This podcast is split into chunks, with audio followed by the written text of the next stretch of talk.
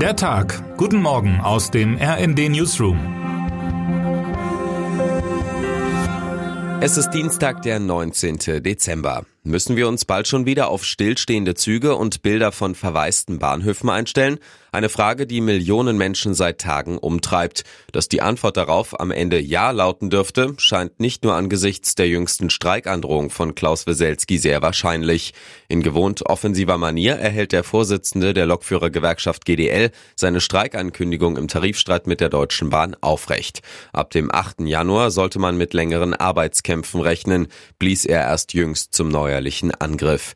Es ist die nächste Etappe in jenen Tarifverhandlungen, die Weselski vor knapp vier Wochen für gescheitert erklärte. Seither ist keine Bewegung in die Gespräche gekommen. Vor allem die von der GDL geforderte Absenkung der Wochenarbeitszeit für Schichtarbeiter von 38 auf 35 Stunden bei vollem Lohn gilt als größter Knackpunkt. Die Bahn hält die Forderung für unerfüllbar. Was nun folgt, sind die üblichen Drohgebärden in einem Taktikpoker, der am Ende wieder zu Lasten der Kunden gehen dürfte.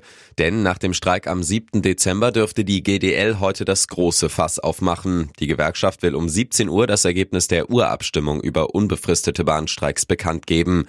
Dass das Quorum für unbefristete Streiks erreicht wird, gilt bereits als sicher, sowie am Ende der Ärger der Bahnkunden über neuerliche Zugausfälle.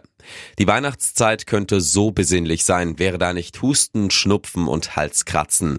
Rund acht Millionen Menschen in Deutschland kurieren derzeit einen akuten Atemwegsinfekt aus. So berichtet es das Robert Koch Institut in seinem jüngsten Wochenbericht. Dabei macht die Krankheitswelle auch nicht vor dem Bundeskanzler Halt. Das ist eindeutig keine Überraschung, über die ich mich freue. Meine aktuellen Covid-19-Tests zeigen zwei Striche, ließ Olaf Scholz am Montag seine Follower auf X, vormals Twitter, wissen. Während der Ampelchef vorsorglich vom Schreibtisch aus weiterarbeiten will, dürfte er sicher auch nochmal an die Worte seines Gesundheitsministers Karl Lauterbach gedacht haben.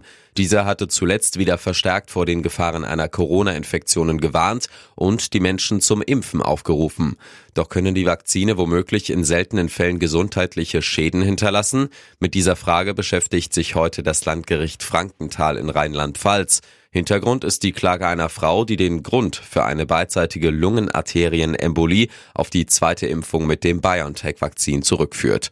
Sie verklagt das Mainzer Unternehmen auf Schadenersatz und Schmerzensgeld. BioNTech selbst hält die Klage für unbegründet. Es ist nicht der erste Prozess dieser Art in Deutschland. Erst kürzlich wurde die Klage eines Mannes vor dem Landgericht Rottweil zurückgewiesen. Dass Impfungen Nebenwirkungen haben können, ist bekannt. Aber wann spricht man von einem Impfschaden? Meine Kollegin Laura Beigel hat die wichtigsten Fragen und Antworten zusammengefasst und wenn Sie womöglich selbst gerade eine Corona-Infektion auskurieren und sich fragen, wie lange Sie noch ansteckend sind, kann Ihnen der Artikel meiner Kollegin Saskia Heinze weiterhelfen. Der 19. Dezember 2016 schien ein ganz normaler Montag zu werden. Die Gedanken von Millionen Menschen konzentrierten sich bereits auf die kommenden Weihnachtstage, als sich jener Montag von einer auf die andere Minute zu einem der schwärzesten Tage der jüngeren Geschichte des Landes entwickelte. Es war der Tag, an dem Terrorist Anis Amri in Berlin einen Lastwagen entführte und damit in den Weihnachtsmarkt auf dem Berliner Breitscheidplatz fuhr. Es war der Tag, an dem der islamistische Terror nach Deutschland kam. Heute jährt sich der Terroranschlag, bei dem 13 Menschen getötet und mehr als 70 verletzt wurden, zum siebten Mal. Um der Opfer zu gedenken, wollen auch heute wieder Politiker und Angehörige an der Berliner Gedächtniskirche zusammenkommen. Nach einem Gottesdienst werden wie in den Vorjahren die Namen der Verstorbenen am Mahnmal nahe der Kirche verlesen. Dort, wo der Anschlag vor sieben Jahren geschah und ganz Deutschland in Schock versetzte.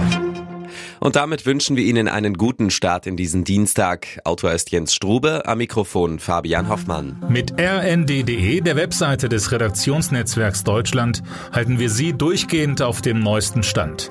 Alle Artikel aus diesem Newsletter finden Sie immer auf rnd.de slash der Tag.